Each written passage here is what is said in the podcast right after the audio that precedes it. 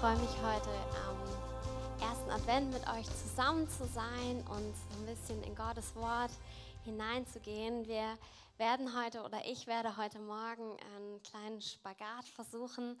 Und zwar möchte ich euch, ähm, ich möchte euch ein bisschen was erzählen, was im Kontext der Kindersegnung steht. Ich werde euch ein bisschen was von den Philippinen erzählen, wo ähm, wir in einem Viererteam ähm, waren im jetzt schon letzten Monat, ist jetzt schon Dezember. Und ich möchte mit euch über den zweiten Timotheusbrief sprechen, wo es auch um eine Vater-Sohn-Beziehung, eine geistliche Vater- und Sohnschaft geht. Und dann möchte ich noch über Gottes Vaterschaft zu uns ähm, reden. Und ich bete jetzt am Anfang mal, damit es auch hinhaut. Heiliger Geist, ich danke dir, dass du hier bist und dass du so gut bist, Herr. Du kennst jeden einzelnen von uns und ich bete, dass du einfach die Worte nimmst und dass es zu deinen Worten machst und dass sie einfach die entscheidenden Dinge für jeden Einzelnen, Herr, dass du sie highlightest. Und ich gebe dir das, Herr, und ich bitte dich, dass du meinen Mund führst und dass du wirklich heute zum Ziel kommst. Herr, wir lieben dich und ich bete einfach, hab deinen Raum hier bei uns und ja, breite dich aus und wirke einfach während dieser Predigt. Amen.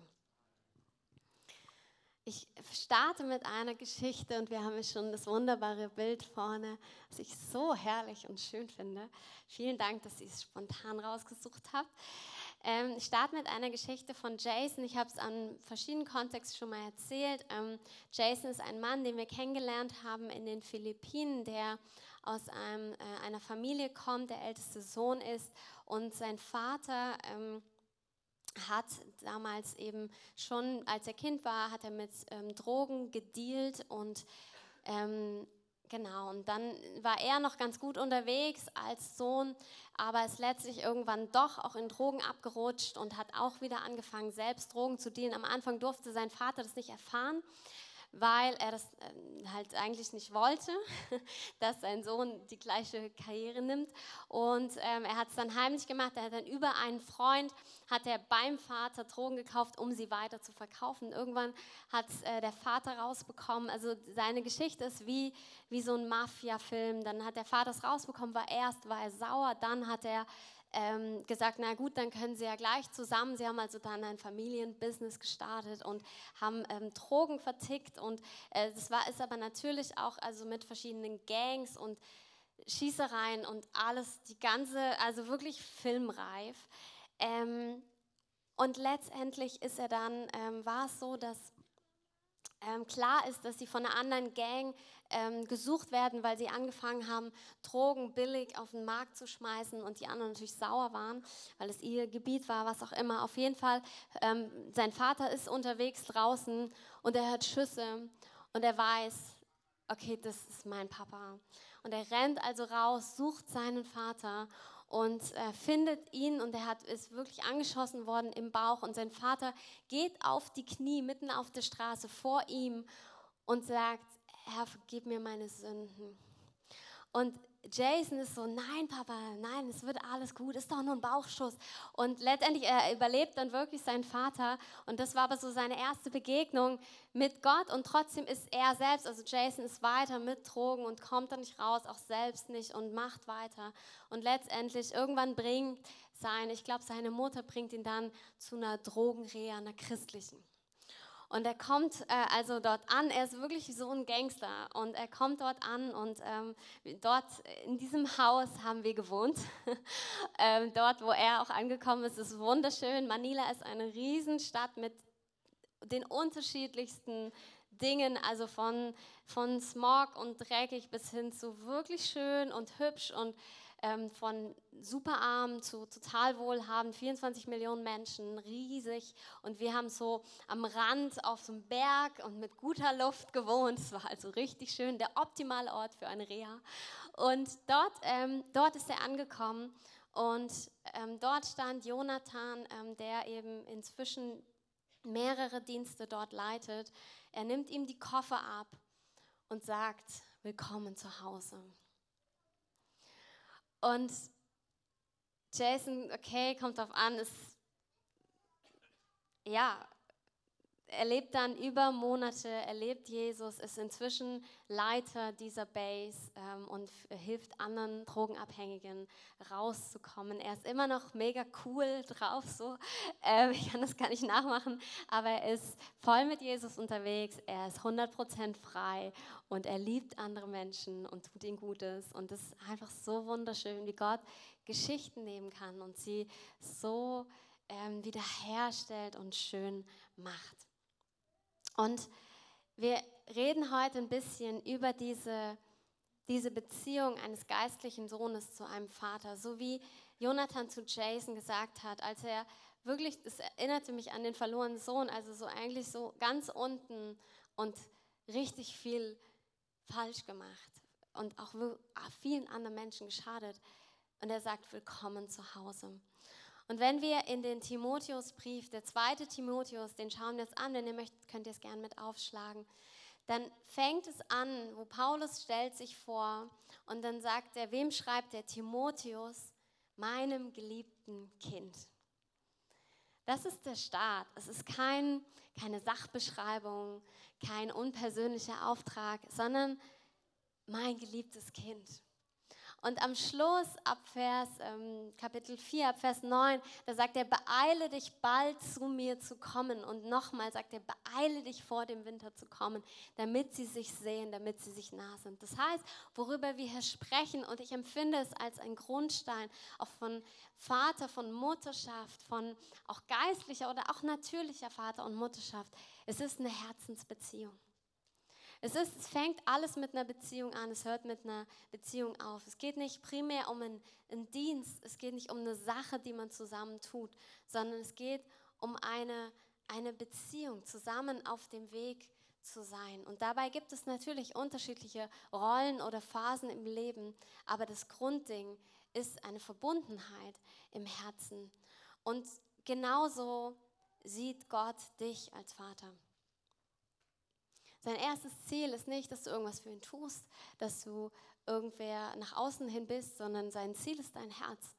Und ihm nah zu sein, das ist, das ist wie die Geschichte Gottes, die wir in der ganzen Schrift sehen und über die Menschheitsgeschichte entfaltet sehen, ist eine Beziehungsgeschichte, es ist eine Liebesgeschichte. Ein Gott, der gesagt hat, ich komme dir nah, weil ich sehe deine Unmöglichkeiten, ich sehe, du schaffst es nicht. Es gibt viele Religionen, die, die beim Menschen ansetzen und die sagen, ja, du musst dies verändern und jenes machen und das tun und dann wirst du heiliger und besser. Und Gott sagt, unser Gott sagt, ich komme zu dir und ich bin der Erste, ich bin der Letzte, ich bin der Niedrigste und ich bin der Höchste. Und ich, ich demütige mich. Ich bin Mensch geworden, um dir nah zu sein, um dein Erlöser zu werden weil es heißt in Jeremia 31,3, ich habe dich je und je geliebt, darum habe ich dich zu mir gezogen aus lauter Güte. Gottes erstes Anliegen ist, dir nahe zu sein.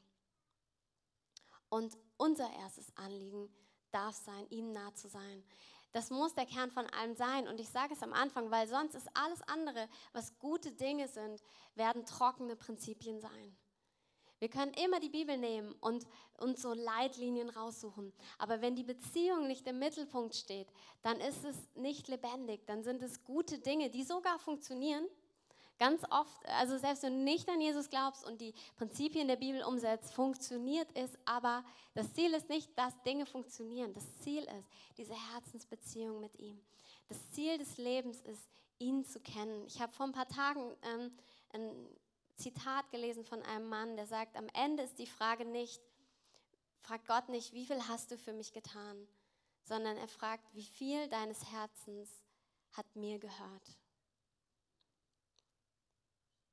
Die Frage wird nicht sein, wie viel hast du für mich getan, sondern wie viel deines Herzens hat mir gehört. Wie viel deines Herzens gehört Gott?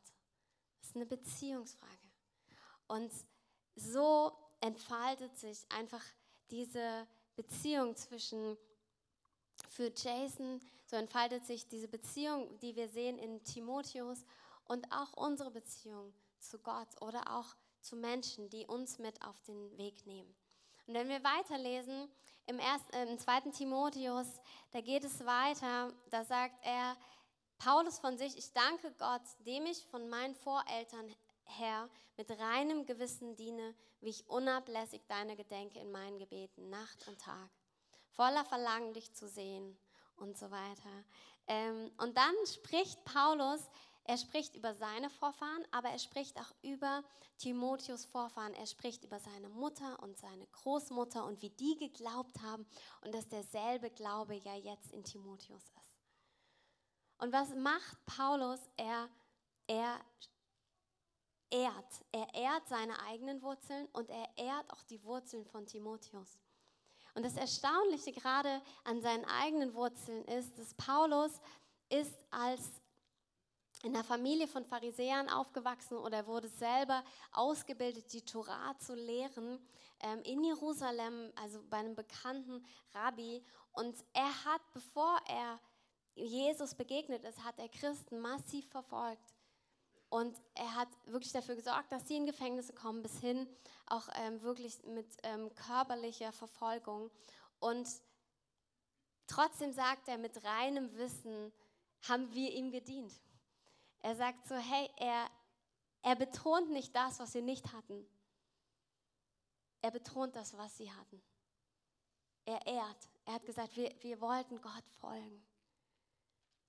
Das heißt nicht, dass er, er hat nichts verwässert dadurch. Er hat nicht gesagt, er hat nicht Jesus klein gemacht, sondern er, er, er, er ehrt Jesus. Er, er spricht über seine Umkehr, wo er sagt, oh, ich habe Dinge nicht gesehen und jetzt sehe ich sie und jetzt folge ich Jesus selbst.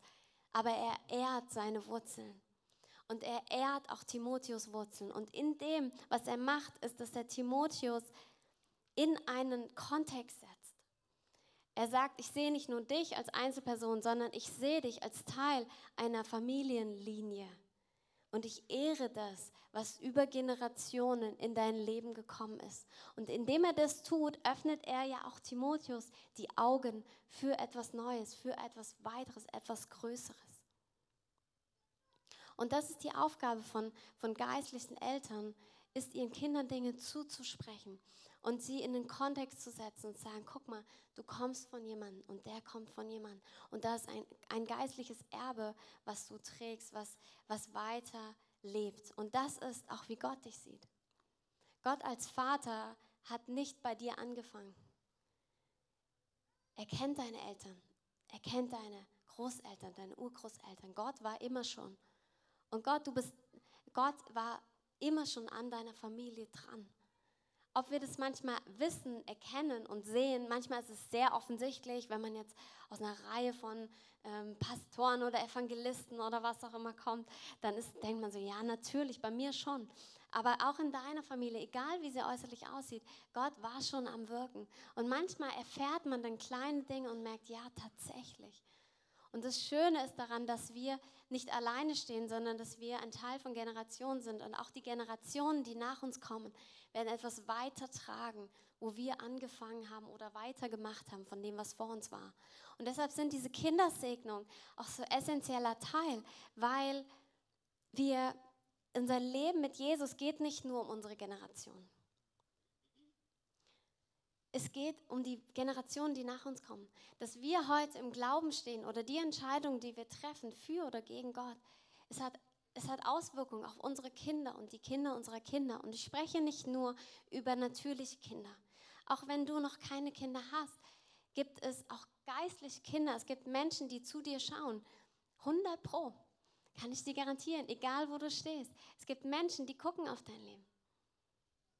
Das soll keinen Druck machen, aber es darf dir eine Freude geben. Okay, eigentlich ist mein Leben, es ist mehr als mein eigenes. Es ist mehr als die kleine Geschichte, die ich schreibe, sondern Gott multipliziert die guten Dinge. Es gibt so eine Geschichte von einem Evangelisten, der jetzt in Afrika unheimlich groß unterwegs ist und er hat in einer kleinen Gemeinde angefangen, also ähm, er wurde eingeladen zu predigen und sein Großvater war ganz in der Nähe mit seiner Gemeinde und er hat gesagt, wir lassen unseren Abendgottesdienst ausfallen und gehen alle dahin. Das nenne ich mal ein äh, familiäres Commitment. ähm, sie kamen dann alle dahin. Ich habe, äh, als ich das erstmal gehört habe, habe ich gedacht, oh weh, wie hätte ich mich gefühlt. ähm, aber er fand es total schön. Ähm, und sein Großvater saß in der ersten Reihe, während er gepredigt hat. Und danach sagt er zu ihm, jetzt gehen wir noch was essen.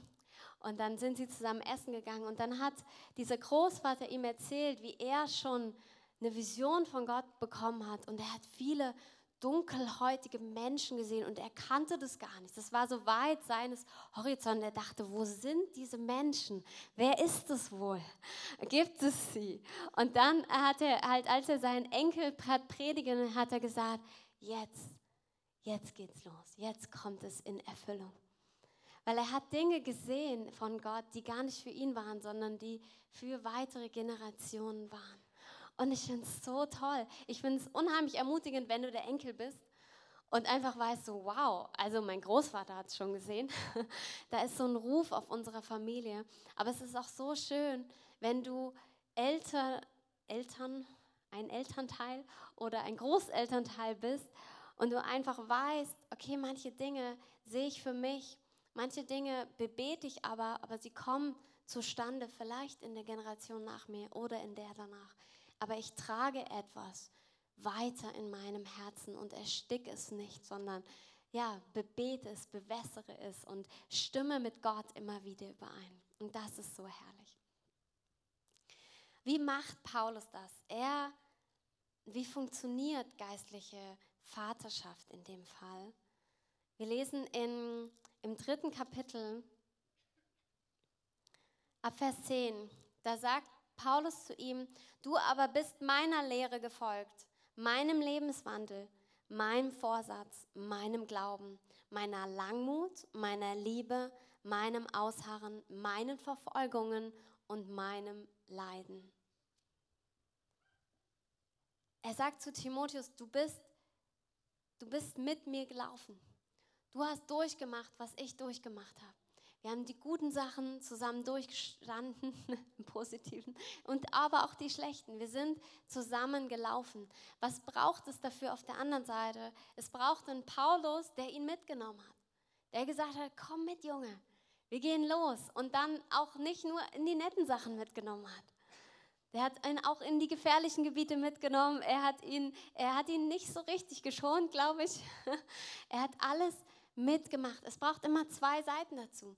Es braucht dazu ein Kind, das Ja sagt, das auch Ja sagt, unter einer Vision von jemand anders zu laufen, erstmal zu dienen, bevor vielleicht das eigene sich entfaltet, erstmal mitzugehen.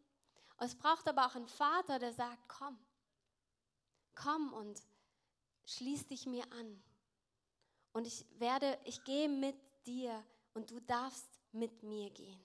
Das kannst du nicht mit 50 Leuten machen, logischerweise. Aber ich glaube, dass wir alle berufen sind, ein, zwei, drei, wie auch immer deine Kapazität ist, Leute mitzunehmen, sie hineinschauen lassen in dein Leben. Weil bei den Dingen, die er hier aufgeführt hat, ist es ja das, was du äußerlich siehst, du hast es mitbekommen, meiner Lehre, mein Lebenswandel, aber dann sind es tiefe Dinge, mein Vorsatz, mein Glauben, meine Liebe, mein Ausharren.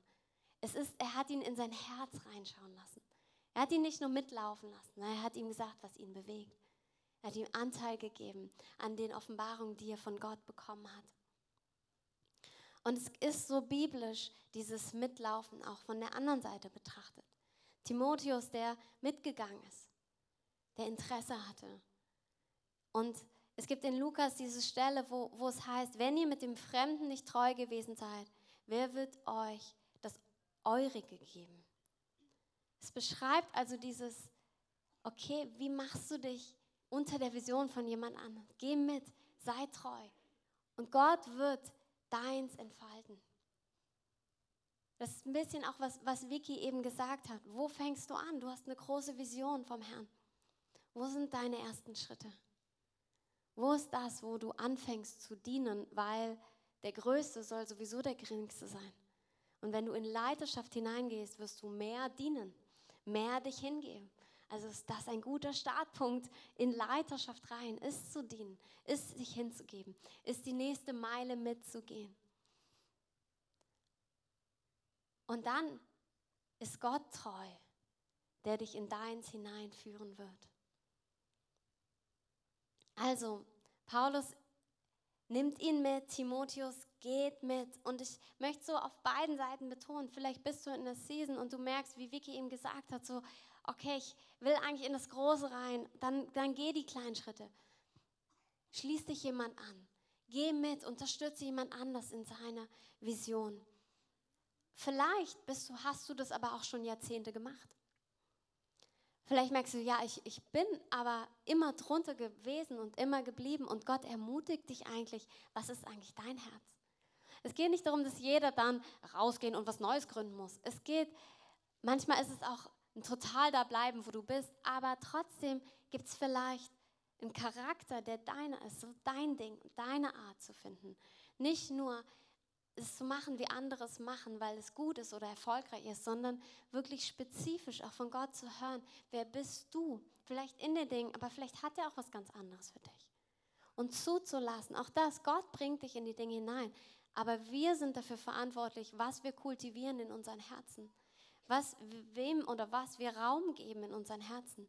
Und wir sind dafür verantwortlich, die, die Vision Gottes, die er uns Stück für Stück offenbart für unser Leben, zu kultivieren und dem Raum zu geben in unserem Leben. Und auch das ist ein Bild für Gottes Vaterschaft. Gott nimmt dich in sein Herz mit hinein. Das ist die Vision, die auf deinem Leben ist. Es ist seine, die er ein Teil davon, Gott sei Dank, sonst würde es uns wahrscheinlich sehr überfordern, ein Teil von seiner Vision lebt in deinem Herzen. Und es lebt nur durch dich in dieser Welt, durch dein Herz. Und Gott als Vater zeigt dir neue Dinge, er zeigt dir neue Welten, er erklärt dir die Welt. Er hat dir das Wort gegeben und seinen Geist, damit du verstehen kannst, damit du lernen kannst. Das ist die Aufgabe von Eltern, die kleinen Kinder, die heute gesegnet worden sind. Sie brauchen Orientierung, sie brauchen Unterstützung, sie brauchen Hilfe, sie brauchen aber auch Freiheit. Und all das gibt uns Gott auch. Du darfst wachsen in ihm und er erklärt dir die Dinge und er will, dass du so reifst, dass du wirklich Anteil haben kannst an seinem Herzen. Das bedeutet auch, manchmal Schmerz zu fühlen, manchmal Leid zu sehen und dein Herz bricht. Es war für mich einer der größten Dinge in den Philippinen. Wir waren zwei Wochen da, es war nicht lange, aber das, was ich zum Teil gesehen habe, ähm, hat mich so überwältigt, auch an Leid und an Not. Die Philippinen sind jetzt an, aufgrund, ähm, wie sagt man, ähm, gr äh, grundsätzlich kein super armes Land. Es gibt viele reiche, es gibt Reichtum, es gibt reiche Gegenden. Aber es sind einfach unheimlich, also in Manila, unheimlich viele Menschen auf engstem Raum.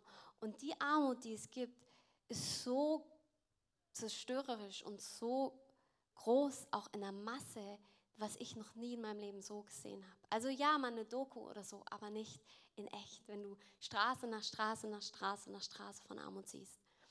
Und ich muss euch sagen, ich komme jetzt nicht wieder und denke, juhu, und ich hab's und Gott hat mir eine Antwort, was auch immer. Ich komme wieder mit mehr Fragen. Ich komme wieder mit tieferer, eigentlich auch Zerbrochenheit, wo ich merke, Herr, willst du, dass ich teilhabe auch an der Not auch dieser Welt? Dafür musst du nicht in die Philippinen fahren. Aber ich glaube, dass Gott jedem von uns auch fragt, möchtest du Anteil an meinem Herzen haben?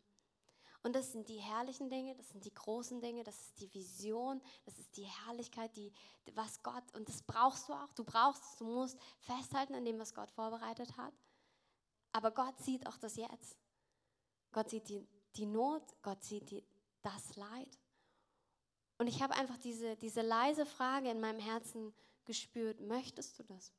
Möchtest du Anteil haben an dem, was ich sehe? Möchtest du mitfühlen, was ich fühle? Möchtest du spüren. Das ist kein abstraktes äh, Informationssammeln. Es ist, es geht durch dein Herz durch. Und ich habe so empfunden, dass Gott das auch einzelne von euch fragt, weil es vielleicht auch mit eurer Berufung zu tun hat und ihr das schon spürt. Und die Frage aber ist, was, kost, was wird es mich kosten? Was bedeutet das für mein Leben? Wie viel bin ich davon eingenommen? Und ich empfinde so, dass manchmal wenn wir so vor, einem, vor einer Frage stehen, die, kommt nicht die Lösung als erstes, sondern das Loslassen als erstes.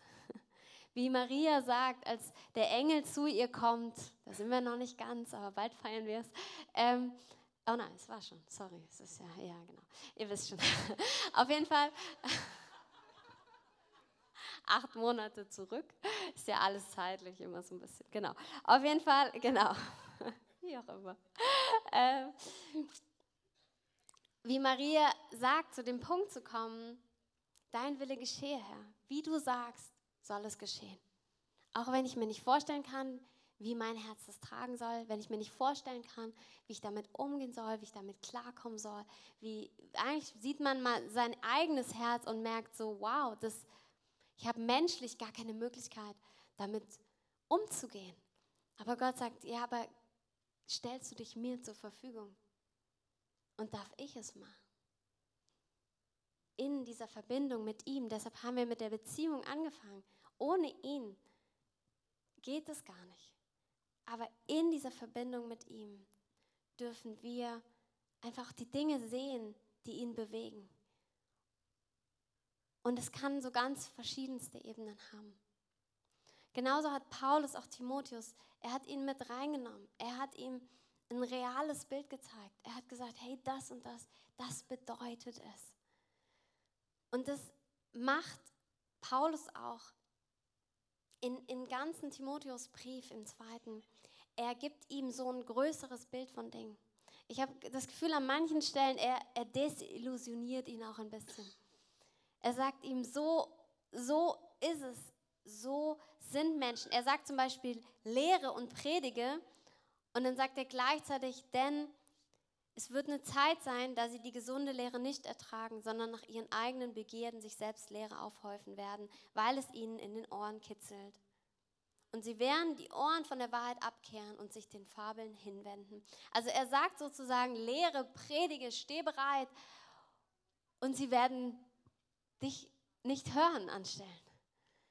Er sagt ihm, lebe ähm, in ähm, Timotheus 2, 22, den jugendlichen Begierden fliehe, strebe nach Gerechtigkeit, Glauben, Lieben, Frieden mit denen, die den Herrn aus reinen Herzen anrufen. Und dann, ne, wie sollst du sein? Nicht streiten, gegen alle milde, lehrfähig, duldsam, die Widersacher in Sanftmut zurechtweisen und so weiter. Und dann sagt er aber, Okay, und wie werden die Menschen sein und immer mehr sein? Also er sagt, sei so und das kommt auf dich zu.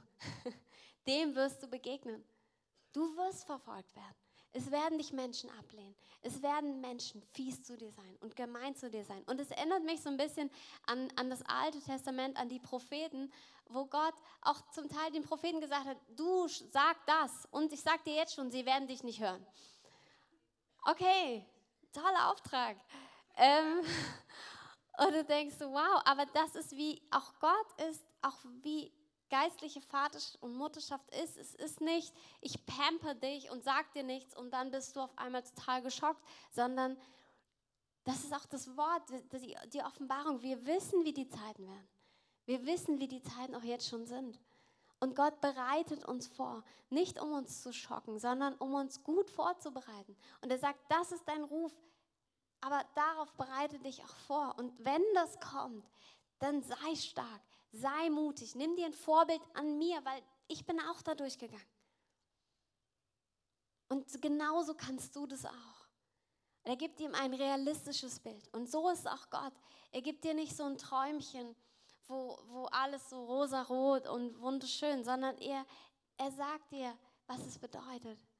Nicht immer. Also Gott sagt nicht immer alles, weil bei manchen denke denk ich dann auch so, ach, gut, dass ich es nicht vorher gewusst hätte, sonst wäre ich nie gefahren oder so Sachen. Ne? Ähm, das kommt vor. ja, aber Gott ist gut. Gott weiß genau, was er dir zutraut. Und er hat uns das Wort gegeben und er, er spricht zu dir, damit du vorbereitet bist, damit du schon weißt, wenn das kommt, ich werde stehen. Ich mache mich heute fest und ich stehe fest. Und ich werde trotzdem sprechen. Und ich werde weitergehen, ich werde durchgehen. Und ich weiß, wo mein Anker ist. Und so gibt es eigentlich auch Timotheus eine, ähm, ja, er spricht in sein Leben rein, er spricht Größe in sein Leben rein. Er sagt nicht, ja, mach hier das Kleine, sondern guck mal, das wird kommen, aber du wirst das tun und mach das und ich glaube an dich. Und er, er spricht ihm Berufung zu, er spricht ihm zu, wachse über dich selbst hinaus. Ich glaube an dich, Gott ist mit dir. Los geht's, das sind die Hindernisse, aber das wirst du tun. Das ist diese, dieses Hineinsprechen von Vision, von, von Berufung, von einfach ähm, ja, etwas hineinrufen in etwas Größeres, wer du wirklich bist. So ist auch Gott. Das ist heute Morgen, die zwei ähm, Kinder haben einen, einen kleinen, auch einen Vers bekommen. Wir haben sie gesegnet, für sie gebetet, prophetisch über ihn gebetet. Ihr werdet nachher noch Dinge in ihre ähm, Kistchen reintun. Warum? Weil es sie ermutigen soll. Später, sie werden es lesen und es wird, es wird ihnen etwas zusprechen von Gott. Und das sind prophetische Worte. Sie, sind, sie sollen etwas in uns wachrufen, was schon da ist. Ein Gefühl von, auch nicht nur Gefühl, aber eine, ein Bewusstsein von, von Größe, von mehr, von weiter, von höher in Gottes Sinne. Also von Dienen und von Lieben und von Möglichkeiten, die wir vielleicht so noch nicht gesehen haben.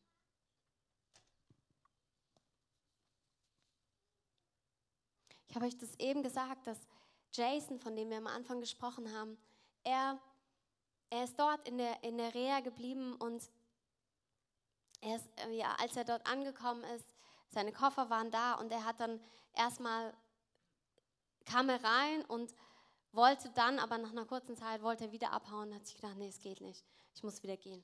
Und ist dann raus und ist dann im Auto hinterhergefahren, aber seine Familie war schon, war schon weg. Ähm, und er stand da und hatte diese Entscheidung, gehe ich zurück oder nicht? Bleibe ich an diesem Ort oder nicht? Und so haben wir auch manchmal, wir haben Lebenskrisen, wir haben Krisen, wo wir merken, wir müssen neu eine Entscheidung treffen, wir müssen uns neu festmachen.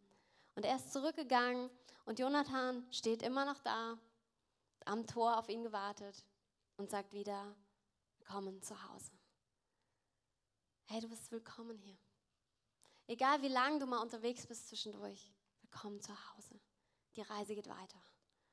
Und er ist inzwischen, Jason, ich habe es eben schon angedeutet, er leitet das, ähm, aber nicht nur das, also er leitet die Männerreha dort äh, mit jemand anders zusammen. Er hat Mitstreiter, er äh, hat eine Hammergabe für Lobpreis, äh, wo wir alle so, ja, es war einfach wunderschön, mit ihm zusammen zu sein. Und er macht verschiedene Dienste auch in die Stadt hinein, wo er Dinge aufbaut und Leute mit hineinnimmt. Und das ist einfach das, was aus einer zerbrochenen Person wird, wenn Identität und Berufung hineingesprochen wird. Wenn Gott dort wirkt und du einfach merkst, dass Zerbrochenheit hinter dir bleibt und du in etwas Neues hineingehst, in einer neuen Identität. Und dieses Hineingehen ist aber wirklich auch etwas, was ein Kind tun muss. Am Anfang vom Timotheus heißt, sagt Paulus, ich habe ich hab für dich gebeten, also ich habe für dich durch mein, meine Hände habe ich aufgelegt und ich habe gebetet, dass die Gna ich habe die ja die äh, Gnaden für die Gnadengabe Gottes gebetet. Also er hat ihn gesegnet, er hat äh, für Gaben gebetet und dann sagt er und jetzt ich erinnere dich, diese Gnadengabe Gottes anzufachen. Es kommt der Zeitpunkt, da ist ein Kind verantwortlich. Es gibt eine andere Stelle, heißt vernachlässige nicht die Gaben, die in dir sind. Das heißt, als Eltern, als du gibst rein, du gibst rein, du sprichst Gutes. Und dann kommt der Punkt, wo ein Kind oder wo auch wir als Kinder Verantwortung übernehmen, wo wir Ja sagen dürfen zu Dingen. Und Paulus sagt eigentlich, ich habe dir alles gegeben, aber jetzt musst du damit rennen. Jetzt ist dein Lauf dran. Und das ist so schön und so gesund, weil eigentlich das ist, was wir wollen, das ist, wonach wir uns sehnen und wonach wir uns ausstrecken. Und er sagt, ja, okay, jetzt, ich habe das in dich hineingegeben, ich ermutige dich, ich bin dir Vorbild, du bist mit allem gelaufen, wo ich gelaufen bin. Und jetzt laufe du. Los geht's. Und er sagt, okay, es ist deine Verantwortung jetzt, du musst es nehmen. Und das ist so wichtig als Eltern, auch zu wissen, ich lasse los an Punkten. Du kannst nicht immer noch hinterher und hier noch ein bisschen und da noch ein bisschen. Irgendwann, wenn du ein Teenie immer noch das Gesicht abwischt nach dem Essen, ist irgendwas, merkst du so, nee, die Entwicklung ist eine andere. Da, da muss eine eigene Verantwortung sein. Da, und das ist ganz normal. Eigentlich ist es der natürliche Weg, auch als geistliche Kinder, auch als Gotteskinder. Wir sind immer abhängig von ihm. Und doch kommen so Punkte, wo er sagt, entscheide dich jetzt. Und er sagt, jetzt bist du reif genug, du triffst die Entscheidung und ich zwing dich nicht. Ich lasse dich auch rausgehen. Das war was, was Jason so geschockt hat. Er kannte immer Reha nur als so Drillcamps, wo du eingesperrt wurdest. Und das ist halt wirklich ein schönes Haus da, was sie dort haben. Und dann ähm, war er so geschockt, dass man einfach gehen kann. Also sie haben schon so ein paar Regeln, so keine Handys und so. Und, aber du kannst einfach rausgehen. Und am nächsten Tag, als er da war, waren sie im Park und haben Eis gegessen. Und er dachte sich, was ist denn das für eine Reha? Das gibt's doch gar nicht. Und so ist bei Gott manchmal die Reha. Ähm, ich erlebe es ganz oft bei Leuten, die auch neu zum Glauben kommen, die Kinder Gottes werden, dass sie ganz am Anfang wirst du eigentlich ganz viel, wie sagt man so, gebuttert. Also so das all das Gute und Beste kriegst du. Du kriegst die meisten Worte, du kriegst alles, alles Gute. Jedes Gebet ist irgendwie wird direkt beantwortet. Es ist wie so ein Fluss. Und der Fluss soll bleiben, Amen. Aber irgendwann kommt der Punkt, wo wir auch Entscheidungen treffen dürfen und das ist gut so. Und Gott gibt uns eine Freiheit und genauso dürfen wir anderen Menschen Freiheit geben und zu sagen, hey, wie Gott sagt, hey, es gibt diesen Weg, das ist die Folge, das, es gibt diesen Weg, das ist eine Folge. Ich empfehle dir etwas. Ich ringe auch vielleicht in Gebeten für dich, aber du darfst dich entscheiden. Es ist deine Wahl. Und wenn wir sie aber mit ihm auch treffen, dann dürfen wir weiter wachsen und in die Dinge einfach erleben, ähm, die er auf unser Leben gelegt hat. Wir waren mit Jason auch im Gefängnis dort. Ähm, einfach wunderschön. Sie gehen dort jede Woche hin und ähm, dienen einfach da den Menschen, die einfach ähm, im Gefängnis sind. Und er hat uns jetzt Bilder geschickt von, was haben wir jetzt, letzte oder vorletzte Woche, ähm, haben sie eine Taufe gemacht. Sie haben also so einen, einen Plastikeimer, großen, so, äh, mitgenommen, mit Wasser gefüllt. Also die Polizei hat ihnen geholfen. Und dann haben sie die da so einmal rein und haben sie getauft und haben 60 Leute ungefähr getauft. Und es ist einfach herrlich. Was aus einer Person, ja, was durch eine Person auch an Segen fließt, die einfach nur Gott liebt. Das heißt, egal aus welcher Zerbrochenheit du kommst, Gott hat gute Pläne mit dir. Gott hat etwas Gutes. Gott hat etwas vor mit dir und du sollst zum Segen für andere werden.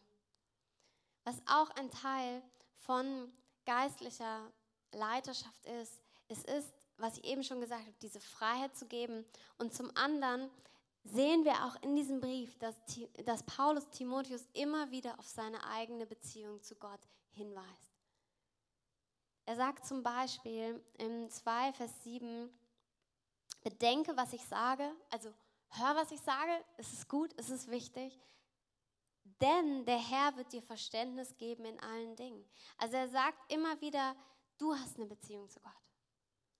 Lauf du mit Gott. Hör, was ich sage, nimm meine Tipps an, aber geh mit Gott. Gott wird dir mehr Offenbarung, mehr Verständnis von Dingen geben. Und das ist so wichtig, dass wir auf der einen Seite auch als geistliche Eltern, ähm, dass wir Freiheit geben und dass wir auch daran glauben, dass das Kind mit Gott geht. Dass wir nicht denken, okay, es ist von uns abhängig und wir sind so wichtig, sondern wir dürfen Begleitung sein für eine Zeit auch im Leben. Aber das, wie wir eben auch gesagt haben, Timotheus hat die Fackel genommen und ist weitergelaufen. Er hat es weitergetragen. Und genauso dürfen wir genau das auch wieder reinsprechen in Menschen. Sagen, hey, du gehst mit Gott. Du hörst ihn. Du wirst wissen, Hör meine Dinge, die ich zu sagen habe, aber dann lauf damit. Geh weiter und Gott wird dir weiter Offenbarung schenken. Und genauso auch andersrum. Gott möchte, dass wir in allen Dingen von ihm abhängig bleiben. Es ist gut, wenn wir Personen haben, an denen wir uns orientieren, denen wir hinterhergehen. Das ist total biblisch und super gut. Und gleichzeitig muss unser Fokus immer Gott bleiben. Es, er muss die erste Instanz bleiben in allen Dingen. Und Gott wird uns, auch er ist ein eifersüchtiger Gott, er wird uns immer auch von ihm weiterhin abhängig halten. Und das Schöne ist einfach, wenn wir uns, ja, wenn wir uns auf den Weg machen dürfen, dass wir gemeinsam unterwegs sind. Und ihr könnt gerne schon nach vorne kommen, die Band. Ähm, wisst ihr, so Worte wie geistliche äh, Mutter und Vaterschaft sind manchmal so große Worte. Aber im Endeffekt, was heißt es? Es heißt einfach, dass wir Verantwortung für andere übernehmen und wir uns auch in Verantwortung hineinstellen. Ich glaube, dass wir immer beides bleiben werden. Es wird immer Menschen geben, die uns vorausgehen und die in unser Leben hineinsprechen dürfen, die uns Inspiration sind und denen wir hinterhergehen. Aber es wird auch immer Menschen geben, die uns hinterhergeben, die auf unser Leben schauen und die neugierig sind, die wissen wollen, die gern mal mitgehen. Und so sind wir eigentlich eingebettet, auch im Leib, in einer Art von, ja, es ist eine Sicherheit auch, die Gott uns gibt. Es ist eine Schönheit, die sich entfalten darf. Und es ist eine Kraft, die auch da wieder eigentlich diese, mh, mm, einen Segen über Generationen zeigt. Weil auch in der geistlichen Linie ist dann Segen über die Generationen, der sich weiter entfaltet und entfaltet und entfaltet. Und dann wird etwas, was in einem Einzelnen schon Kraft hat, entfaltet sich in einer, in einer Kraft, die wir als Einzelne gar nicht tragen können. Das ist genau wie mit dem Leib, dass wir zusammen ist wirklich dieses, dieses Lied, I can do all things uh, because you. Ähm, wir können alles tun. Und das ist, ja, wir Einzelne mit Gott, absolut. Aber das ist in diesem Leib, hat es einfach nochmal eine andere Kraft. Und ich würde mir einfach wünschen, dass wir jetzt nochmal in ein Lied reingehen bevor ich dann zum Abschluss nochmal bete.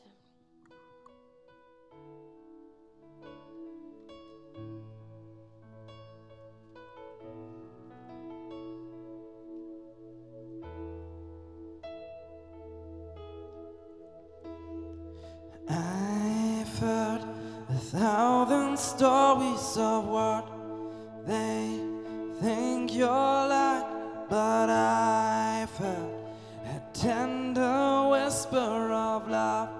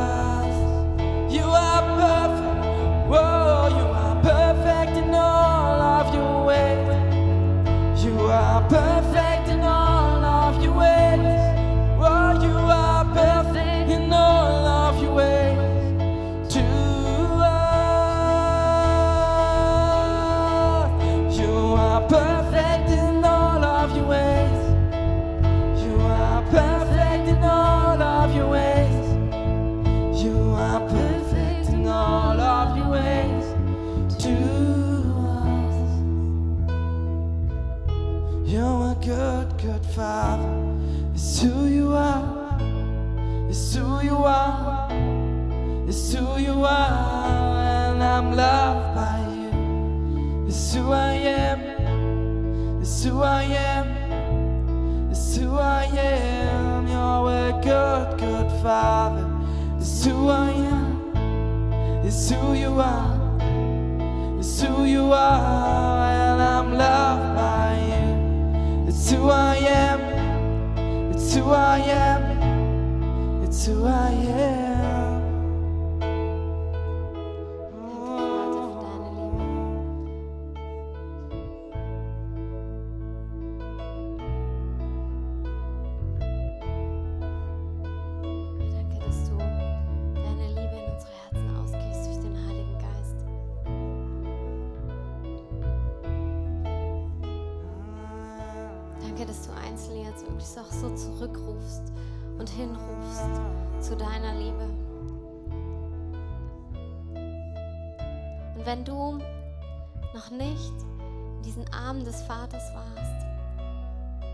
Aber danach sehnst oder du merkst, du bist eigentlich weggelaufen, bist woanders lang gelaufen und du möchtest zurückkommen nach Hause, dann sagt der Vater heute zu dir, willkommen zu Hause. Willkommen zu Hause, mein Kind. Komm in meine Arme. Komm in meine Arme. Jesus ist gekommen, genau um diesen Weg frei zu machen. Er ist am Kreuz gestorben für unsere Schuld. Und wenn du dich sehnst nach den Armen des Vaters, nach Versöhnung mit Gott, wenn du dein Leben, wenn du dich versöhnen möchtest mit Gott in deinem Leben, dein Leben bereinigen möchtest, kannst du einfach sagen, Jesus, ich nehme deine Rettung an. Ich nehme an, dass du für mich gestorben bist. Sei mein Retter und ich folge dir nach. Und der erste Weg, wo du hinfolgst, sind in die Arme des Vaters. Wenn du Jesus folgst, ist der erste Weg in die Arme des Vaters.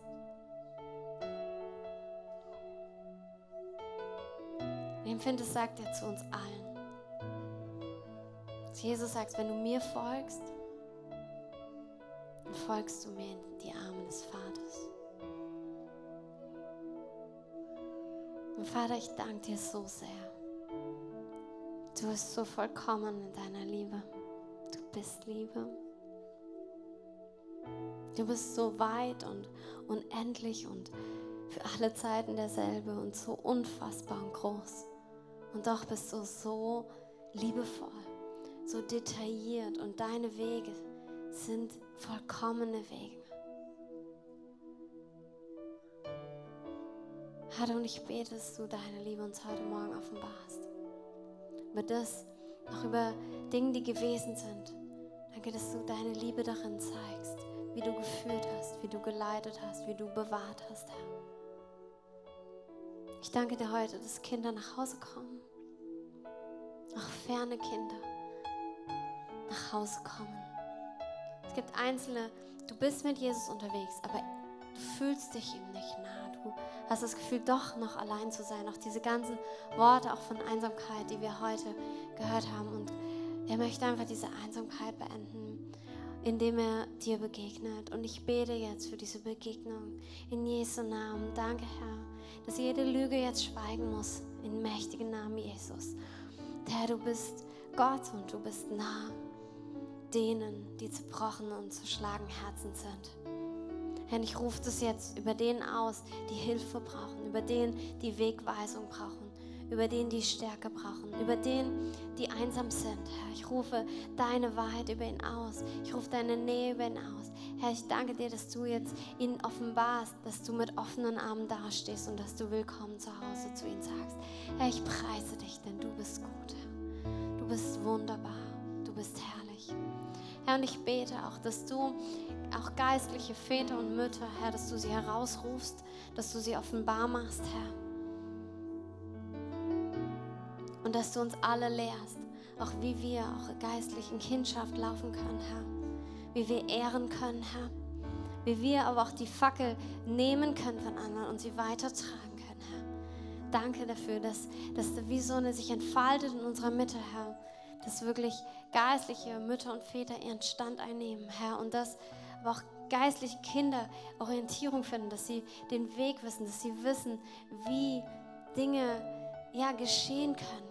Danke, dass du, ja, dass du Augen öffnest, Herr. Und ich, ich habe gerade so die Szene, wo Jesus am Kreuz ist und Johannes und Maria dort sind, also seine Mutter und Johannes der Jünger und er sagt, deine Mutter, dein Sohn, wie er so zusammenfügt. Und ich, ich empfinde einfach, dass Gott das machen möchte.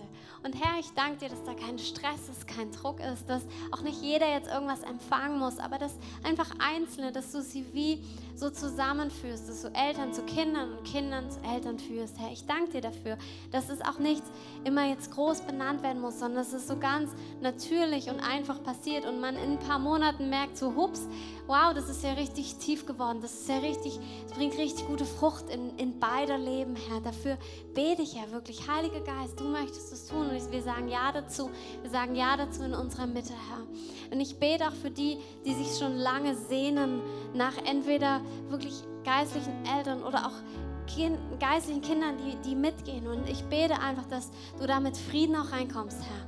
Mit Frieden, dass du derjenige bist, der es tut. Herr, du tust es, Herr. Und du nimmst uns und Herr, wir sind einfach dein und du gebrauchst uns, du, du positionierst uns, wie du es möchtest, Herr. Und ich danke dir dafür, dass da kein Druck ist, dass da wirklich so richtig Frieden ist über jedem. Danke, Herr, dass da, wo wir auch einen Ruf innerlich spüren, Herr, dass du wirst uns in Dinge hineinführen. Du tust es, Herr. Ich empfinde wirklich, dass zu Einzelnen, dass es ein ganz klares Wort ist, dass er sagt, hör auf, dich zu stressen. Hör auf, dir Druck zu machen oder dir ständig zu überlegen, was du ändern könntest. Vertrau mir. Entspann dich. damit möchte ich diesen Gottesdienst einfach so abschließen. So